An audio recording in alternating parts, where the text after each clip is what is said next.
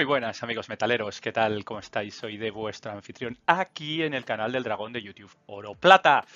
Hoy vamos a hablar del mercado de oro y de plata de futuros. Vamos a hablar del COMEX, vamos a ver de qué pasa en las bóvedas de COMEX, qué pasa con los stocks, de la cantidad de onzas que tenemos en las bóvedas, qué pasa con las entregas, cómo funciona todo esto.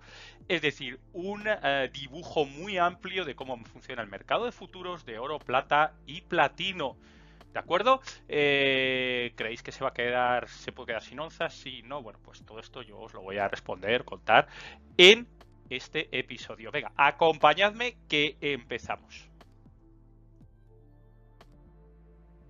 Lo primero, vamos a definir qué es un mercado de futuros. Vamos a eh, tomar como ejemplo el COMEX, que es el mercado americano, eh, Commodity Exchange. ¿De acuerdo?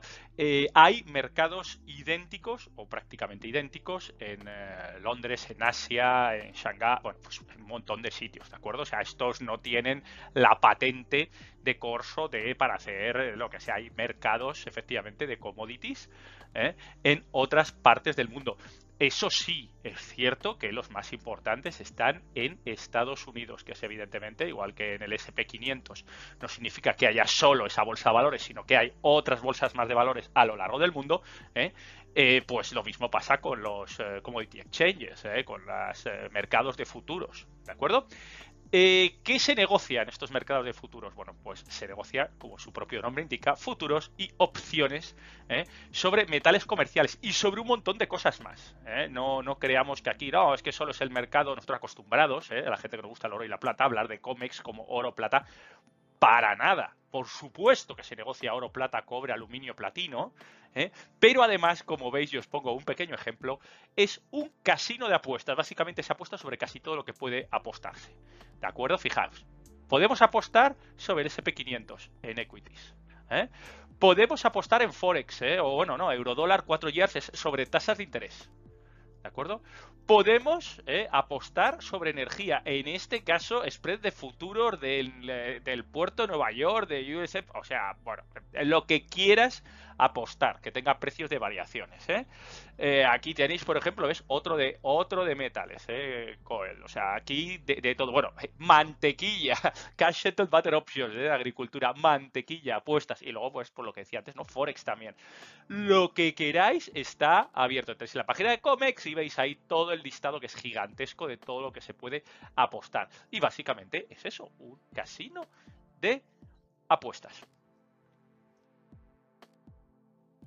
Pero bueno, nosotros vamos a hablar de nuestro libro. ¿eh? Vamos a dejar la mantequilla a un lado y nos vamos a centrar en el, los metales preciosos, ¿eh? oro, plata, platino. ¿eh? qué es qué se negocia? Bueno, se negocian contratos de futuros, como hemos dicho, aquí lo tenéis. Pero tienen unas, pero no son cualquiera, tienen un formato estándar. ¿De acuerdo? En COMEX, ojo, porque luego en otros mercados, aquí lo veis a la derecha, ¿eh? aquí tenéis uno de los mercados, pero aquí tenéis otro, el Shanghai, y luego Tokio, o sea que realmente eh, cada uno de los mercados tiene un formato ¿eh? de contrato de futuros distinto. ¿De acuerdo? Por ejemplo, en el COMEX veis 100 onzas. 100 onzas, aquí lo tenéis, ¿ves? Por ejemplo, el contract unit son 100 onzas en el COMEX, como hemos dicho, pero por ejemplo, en China y en Japón son un kilo. ¿Eh? Y por supuesto, eh, también la divisa de cambio es distinta. Aquí tenéis el dólar en COMEX, los yuan en el mercado de Shanghai y los yenes en el mercado de Tokio. Y aquí, bueno, pues aquí veis las distintas condiciones de los TICs, cuáles son las mínimas variaciones y, bueno, pues un montón de historias aquí, de aperturas, cierres, etcétera. Y bueno, pues aquí tienen pues cada uno, todos, fijaos, ¿eh? Settlement Method lo pueden poner todos en físico, ¿eh? como opción. ¿eh?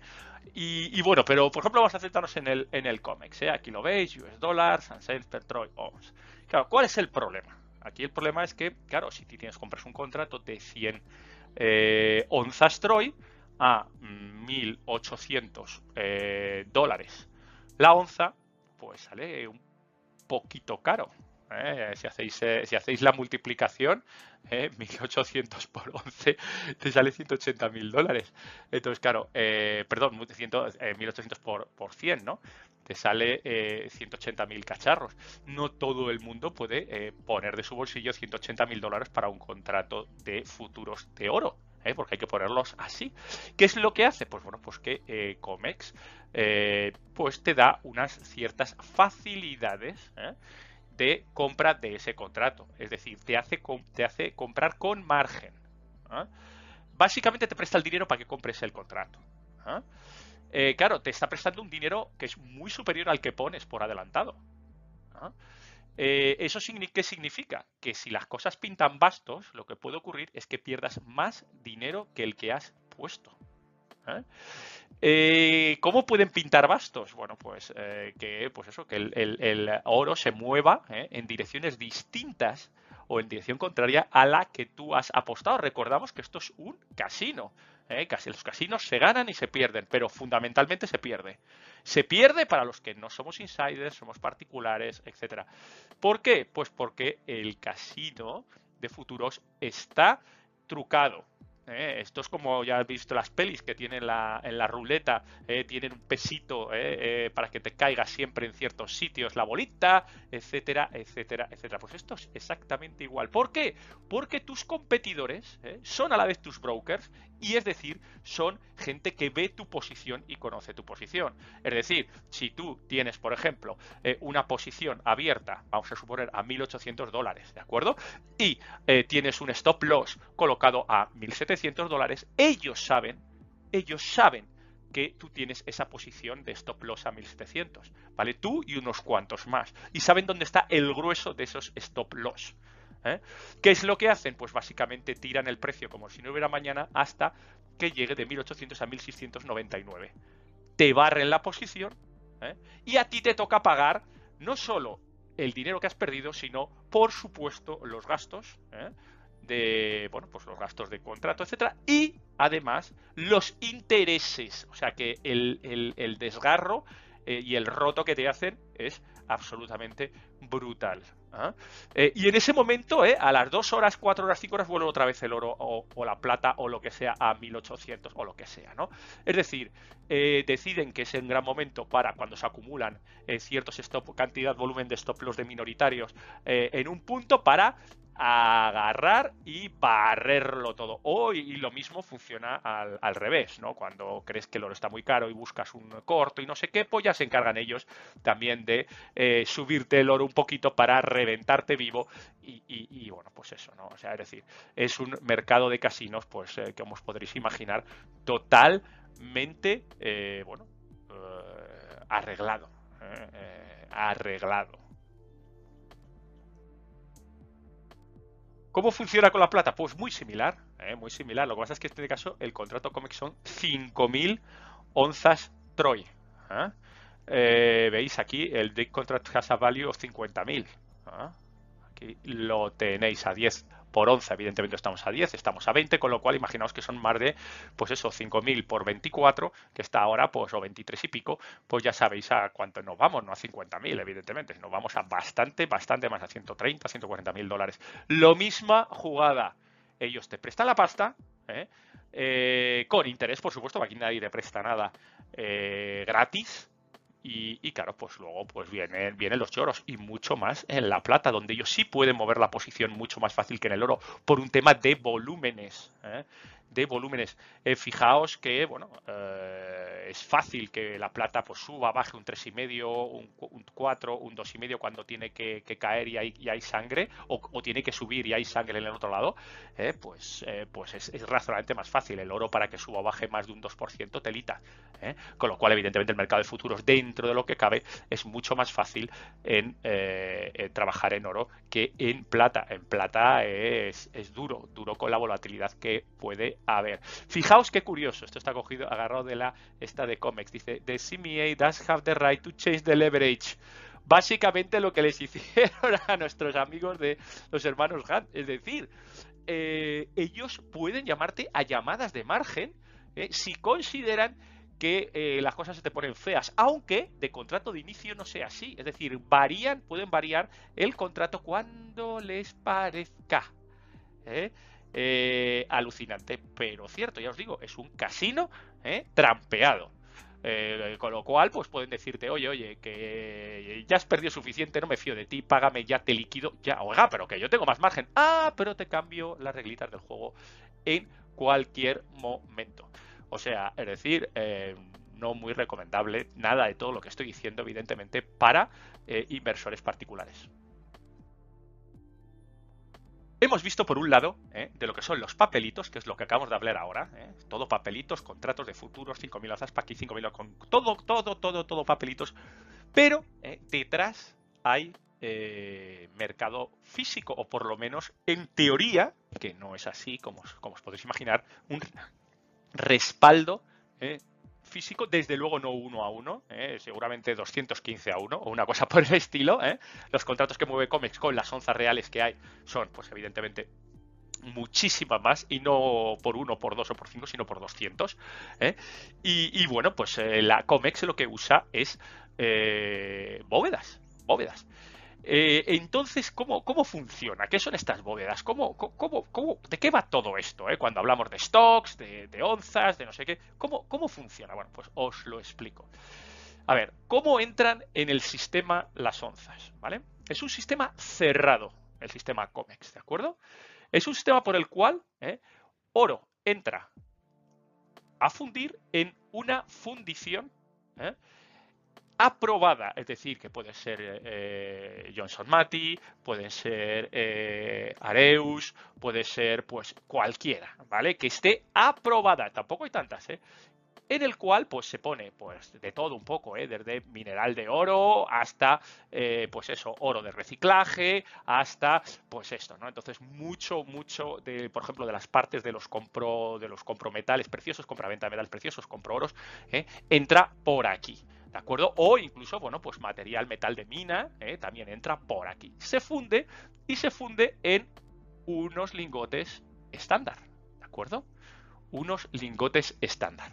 ¿eh? Y ya os digo, tiene que ser en una eh, fábrica fundición aprobada. ¿De acuerdo? Era muy curioso porque, claro, cuando ha habido movimientos ahora, eh, con el, todo este tema de la guerra de Rusia, etcétera, había evidentemente Rusia es un país extremadamente potente en la producción de metales preciosos, tanto oro como plata, y tiene sus propias refinerías en las cuales estaban aprobadas, por supuesto, en algunos casos eh, intentaron el LBMA eh, el mercado de Londres, echar para atrás las, las, refinerías rusas. Pero hay amigo, ¿qué pasa? Que entonces ¿de dónde sacamos el material? Porque reducimos a lo mejor un 30 o un 40% este suministro a eh, las bóvedas. ¿eh? Con lo cual, pues dijeron, abrieron la mano y me, temo que no tuvieron otra que, eh, pues eso, aceptarla o bueno, ha sido una bromita de mentirijillas, ¿no?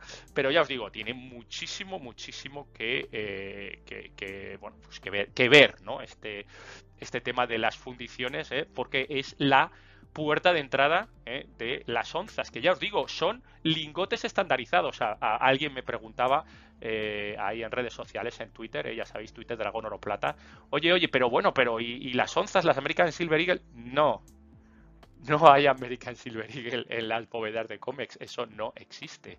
¿Vale? Existen lingotes normalizados, ya sea de oro, de plata o de platino, de el mismo peso e intercambiables. No existen eh, American Silver Eagles porque el COMEX esté en Estados Unidos. Eso no existe, ¿de acuerdo? Bueno, ¿cuál es el siguiente paso? Bueno, pues el siguiente paso, ¿eh? una vez que por supuesto pasa los controles de calidad de la fundición, ¿eh? pues llega y se transporta también en transportes aprobados, como puede ser, por ejemplo, Brinks. De hecho, hace un par de días estuve en Madrid, estaba esperando un taxi y me encontré un camioncito de estos de Brinks. ¿Eh? que transportan pues eh, todas estas cosas divertidas como dineros en fiat y por supuesto oro, plata y, todas estas cosas. Pero vamos, tiene que ser que Comex tenga aprobado este eh, transporte. Ya digo, puede ser Brinks puede ser cualquiera de las otras empresas de transporte de seguridad que tiene aprobado Comex. ¿Dónde llega? Bueno, pues llega a las bóvedas. ¿Eh? Por ejemplo, aquí tenéis ¿eh? Scotia eh, Vault Building besides JFK, al ladito del aeropuerto. Aquí la tenéis, evidentemente nadie puesta como para sacar fotos por fuera porque no te dejan, con lo cual hay una imagen aérea de la bóveda. Aquí se guarda oro y plata. Bueno, esto, está sacado de una noticia que decía que Scotia había vendido todas estas instalaciones, todo las bóvedas, aprobadas de nuevo otra vez. Todo está aprobado por COMEX. Todo este, una vez que entra en este círculo, no se puede salir de él. O si se puede, ahora os explico cómo, pero no se puede salir de él. Entonces, eh, imaginaos que, bueno, pues que, llegan ahí y quedan guardadas, ¿vale? Eh, ahora, el, digamos que el dueño de esas onzas ¿eh? decide transportarlas a otro lado. Por ejemplo, yo qué sé, que os voy a decir, a, a, los, a las bóvedas que tiene JP Morgan en Manhattan. Esto está en el JFK y quiere transportarlas, pues de nuevo otra vez por Brinks, ¿eh? Todo totalmente normalizado ¿eh? Eh, y pues las puede guardar aquí. en el otro lado. Ahora bien, claro, eh, dice eso, no, no, no, pero yo en caso de que quieran tomar posesión de entrega, pues claro, ya es, eh, ya se tiene que, ya sale del sistema. O sea, en ese momento esa, esos lingotes normalizados, ¿eh? si alguien quiere sacarlas fuera del sistema COMEX, ¿eh? alguien que quiera la entrega de su contrato, entrega en físico, pues simplemente se presenta allí, lo recoge y a correr. Ahora hay un problema, que si dentro de un mes quiere volver otra vez al sistema COMEX, es decir, a llevarlas otra vez, no vale que esos lingotes, que siguen siendo normalizados y no los ha tocado y tiene un número de serie, número, ta, ta, ta, ta, ta, ta pero Comex te dice, no, no, no, no, entrega de nuevo eh, a la fundición, la fundición refunde el lingote, eh, que vuelve otra vez eh, a pasar dentro del círculo. Es decir, no puede, no, no puede hacer así y así. No, no, no, esto no funciona así. Tiene, que volver otra vez ¿eh?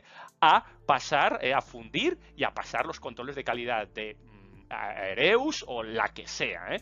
Y a partir de ahí, otra vez. Es decir, aquí todo esto hay un coste, con lo cual eso desanima mucho a la, a la gente o las industrias para eh, tomar posesión del metal. Eh, solo tomas posesión de metal cuando no pretendes volver a meterlo otra vez, cuando quieres pues ya emplearlo en una serie de cosas, eh, ya sea pues en, pues eso, si es plata, por ejemplo, en fabricación de unos paneles solares en China y te llevas la, plata y sabes que no va a volver a Comex. Es decir, la, entonces coges entre, agarras la entrega y te la envías a China para hacer paneles solares si ese fuera el caso.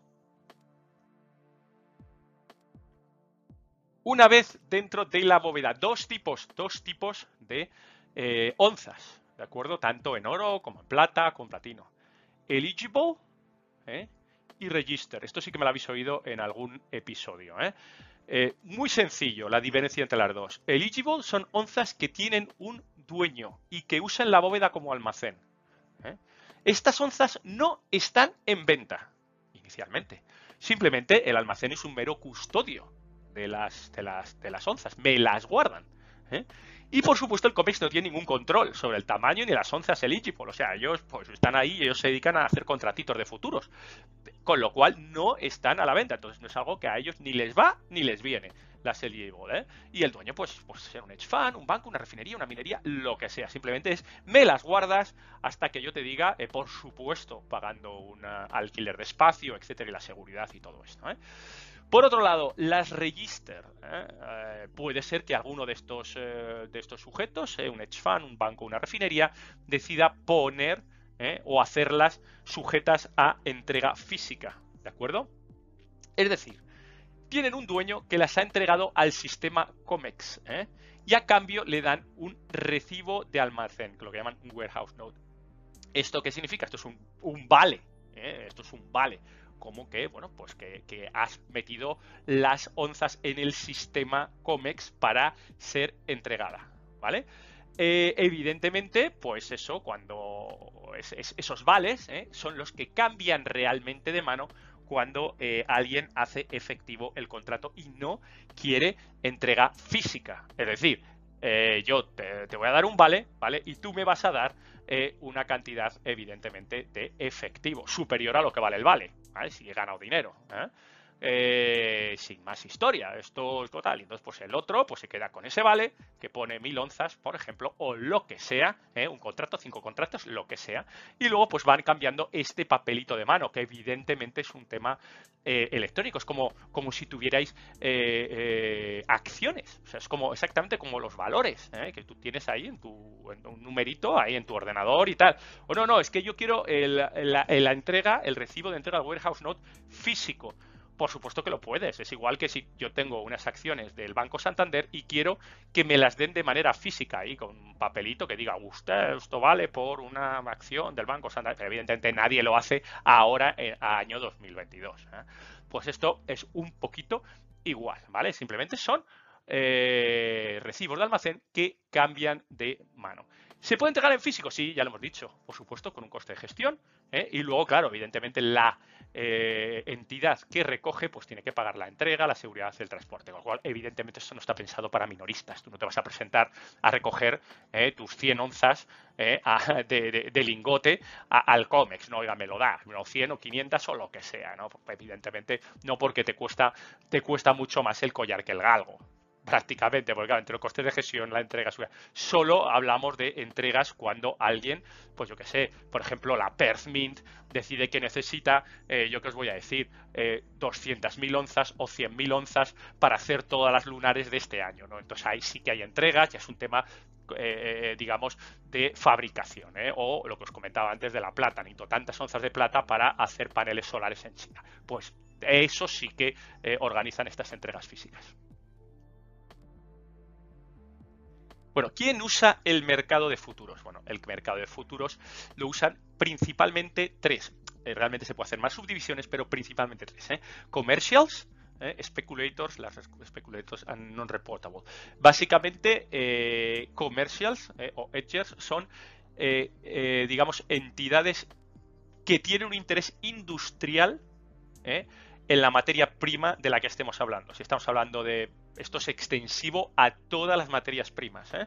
Eh, si estamos hablando de azúcar, pues seguramente eh, sean fabricante colacao, por ejemplo, ¿no? si estamos hablando de, pues eso, de plata, pues pueden ser desde mineros hasta, pues eso, secas, hasta, hasta fundiciones, hasta incluso fabricantes de paneles solares. Aquí todo el que tenga que ver con la materia prima en cuestión. ¿De acuerdo?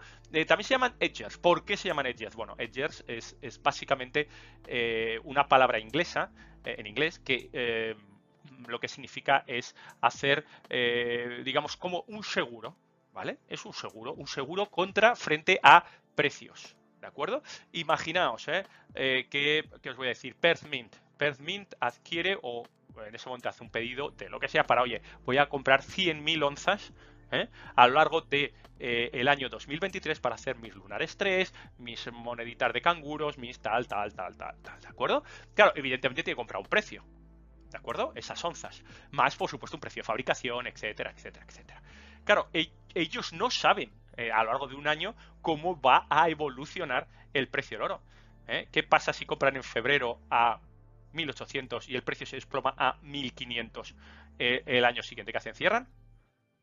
Evidentemente no. O sea, evidentemente lo que hacen es ir al mercado de futuros y hacer una compra, eh, digamos, de, eh, bueno, pues eh, básicamente de, de papelitos eh, para hacerlo. O sea, dicho así, sin, sin, liar demasiado, que tampoco os quiero liar demasiado. Básicamente lo que hacen es cuando compran las X miles onzas, eh, hacen una especie de contrato equivalente donde venden ese contrato a futuros, en el mercado de futuro, ¿vale? Y luego cuando vendan las onzas, pues básicamente lo que hacen es recomprar ese mercado tal y por lo menos es, es realmente pagar un seguro, ¿vale? Si las cosas se ponen feas, eh, siempre te aseguran un precio eh, cerrado a lo largo del año, más o menos. Evidentemente, cuanto más volátil sea la materia prima, pues más caro es el seguro. Entonces, básicamente pensadlo como si fuera un seguro. Yo quiero comprar tanto y me voy a asegurar un precio, de tal manera un precio de venta, con lo cual no, no voy a comprar onzas a 1800 y vender a 1600, más mano de obra. Eso es una auténtica locura. Entonces, básicamente me aseguro que ese precio voy a cubrir gastos y ganar un pelinín, ¿vale? Y para eso eso pues se usan los mercados de futuros. Luego, ¿quién tenemos? Los speculators, ¿eh? que estos son los de show me the money. A mí me da todo igual, a mí dame la pasta, enséñame la pasta. Estos son los que tradean nuestros amigos JP Morgan, Goldman Sachs y toda esta panda de golfos apandadores. Eh, básicamente lo que hacen es tiran precios, suben precios, hacen lo que quieran y manejan eh, esto a su antojo para sacar sus porcentajes eh, y luego presentar pues eso, beneficios millonarios y pues eso, luego ya sabéis, los, los bonus de final de año de todos estos artistas. Pues básicamente, pues golfos apandadores, ¿vale? Y luego tenemos, el, pues eso, los minoristas, los no reportable, tú o yo, o un fulano que va aquí a, a Comex y tal, a, bueno, pilla un contrato o dos o tres, o sea, pues, pues los, que, los que menos, ¿no? ¿Qué, cómo, cómo, se ven todas estas posiciones? Bueno, se ven todas las posiciones en un informe semanal que se llama Commitment of Traders Report. Esto es muy, bueno, muy complicado, es más complicado de lo que yo puedo explicar aquí, que si no nos vamos a un episodio de dos horas. Si queréis que os explique cómo funciona este Commitment of Traders, ¿eh? me decís, porque la verdad es que puede ser muy útil para eh, no decir predecir el precio, sino para ver tendencias. ¿eh? Aquí, aquí no puedes predecir el precio con nada, porque si no todavía seríamos todos millonarios. Y ellos ya lo son, pues la gente que si tuviera, si ellos hicieran grafiquitas y a través de una grafiquita sería capaz yo de predecir un precio, estamos bien fastidiados. No, puede, puede ver tendencias. Si queréis, me lo, me lo ponéis en comentarios, ¿eh? si tenéis curiosidad de esto de Commit menos traders, porque la verdad es que es bastante interesante. Y una vez visto esto, eh, también eh, pregunta, que es la pregunta, ¿se puede quedar el COMEX sin onzas? Porque o el COMEX o el LBMA o lo que sea, cualquiera de estos mercados futuros se puede quedar sin onzas físicas. Eh, me habéis preguntado en varios por, bueno, pues por los canales de, Discord, de Telegram y tal en los que estoy. Oye, pero esto puede ocurrir. ¿Qué pasa si, si cierran? ¿Qué pasa? A ver, a ver, a ver, a ver. La respuesta es la teoría es sí, como todo en esta vida, todo puede pasar, pero es imposible prácticamente, ¿vale? Siempre habrá onzas, siempre habrá onzas a un precio más caro. ¿Para qué nos sirven entonces los stocks de oro y plata? De nuevo otra vez para ver tendencias de precio. Por ejemplo, fijaos, este es el histórico de eh, onzas, ¿eh? Eh, tanto eligible como register, ¿os acordáis de una y otra? Fijaos, época del oro bastante, bastante siniestra, ¿eh? 2014, 2018, hasta aquí estábamos prácticamente a entre 900 y 1000 dólares, 1100 dólares. Evidentemente no hay muchas onzas a la venta, ¿vale? Es decir, no hay stock o no hay mucho stock. ¿Por qué? Porque se está vendiendo muy barato. Es que es así de simple. Esto es que tenéis que pensarlo vosotros, que es un negocio. ¿Vas a vender tu oro, tu plata a un precio barato? o lo que tú consideras que es barato, la respuesta claramente es no. Me lo guardo para cuando el precio sea alto o alto. Entonces, ¿qué pasa? O, lo suficientemente alto como para decidirme a mí a vender mis onzas. ¿Vale? ¿Cuándo ocurre esto? Pues bueno, pues cuando el precio empieza a, subir. Claro, si ya a 1000 o 1100 te viene fatal porque tus costes, imaginaos que son mineras, imaginaos que tienen ahí sus, onzas en el Volt, ¿eh? o directamente ni las envían porque ¿para qué? Dicen, yo a 1100 a mí no me, no me compensa vender a estos precios de, papelito, ¿no? Eh, entonces, ¿qué ocurre? Pues que, eh, claro, eh, todo se desangra, el, el, cómic se desangra, ¿veis? Como por ejemplo está pasando aquí con el platino. ¿Por qué? Porque el precio de 1040 dólares la onza no vende ni irrita y no ponen en, en, en register, nadie, nadie quiere entregar sus onzas para, para entrega en contrato. Lo mismo, fijaos con la plata. ¿Eh? aquí abajo, ¿eh? y tienes unos niveles de stock pues similares a 2017 cuando estaba la plata a 15 dólares, ¿vale? Entonces, claro, pues, pues no, te viene mal, te viene mal. Entonces, claro, esto se va desangrando, desangrando, desangrando hasta que hay un equilibrio en el precio. En el momento en el que empieza a subir la plata, el oro o el platino, ¿eh? la cantidad, fijaos en 2020-21 cuando empieza a subir, pues empieza a subir las, las eh, onzas. Fijaos, os acordáis, ¿no? Cuando empieza a subir el oro, ¿eh? aquí por abril, mayo de mayo de 2020 empieza a subir el asunto, y inmediatamente a ese precio sí que ponéis vuestras onzas a la venta. Claro, decís, oye, no, yo es que a mil, a 1500 dólares, pues, pues no vendo mi onza. Ah, ¿y a 2000 qué? Ah, a 2000 sí, entonces entran, ¿no? Entonces, ¿qué pasa? Que en, una posición dinámica del COMEX evidentemente no se puede, eh, no es que no se pueda, se puede, se puede, pero no se puede quedar sin onzas porque siempre a un precio lo suficientemente alto, eh, siempre habrá onzas disponibles a la venta. ¿De acuerdo? El tema es eh, que no hay suficientes onzas a la venta si el precio no es suficientemente alto. Bueno chicos, pues hasta aquí este episodio. Esto es todo lo que hay que saber sobre cómo funciona el COMEX y el MMA. Eh, es decir, ya sabéis, un mercado de futuros que juega con papelitos y unas onzas detrás que se van moviendo eh, a través de, eh, de las distintas bóvedas con recibitos. Y todo en un círculo cerrado, la parte física, y luego pues en un casino, básicamente los papelitos.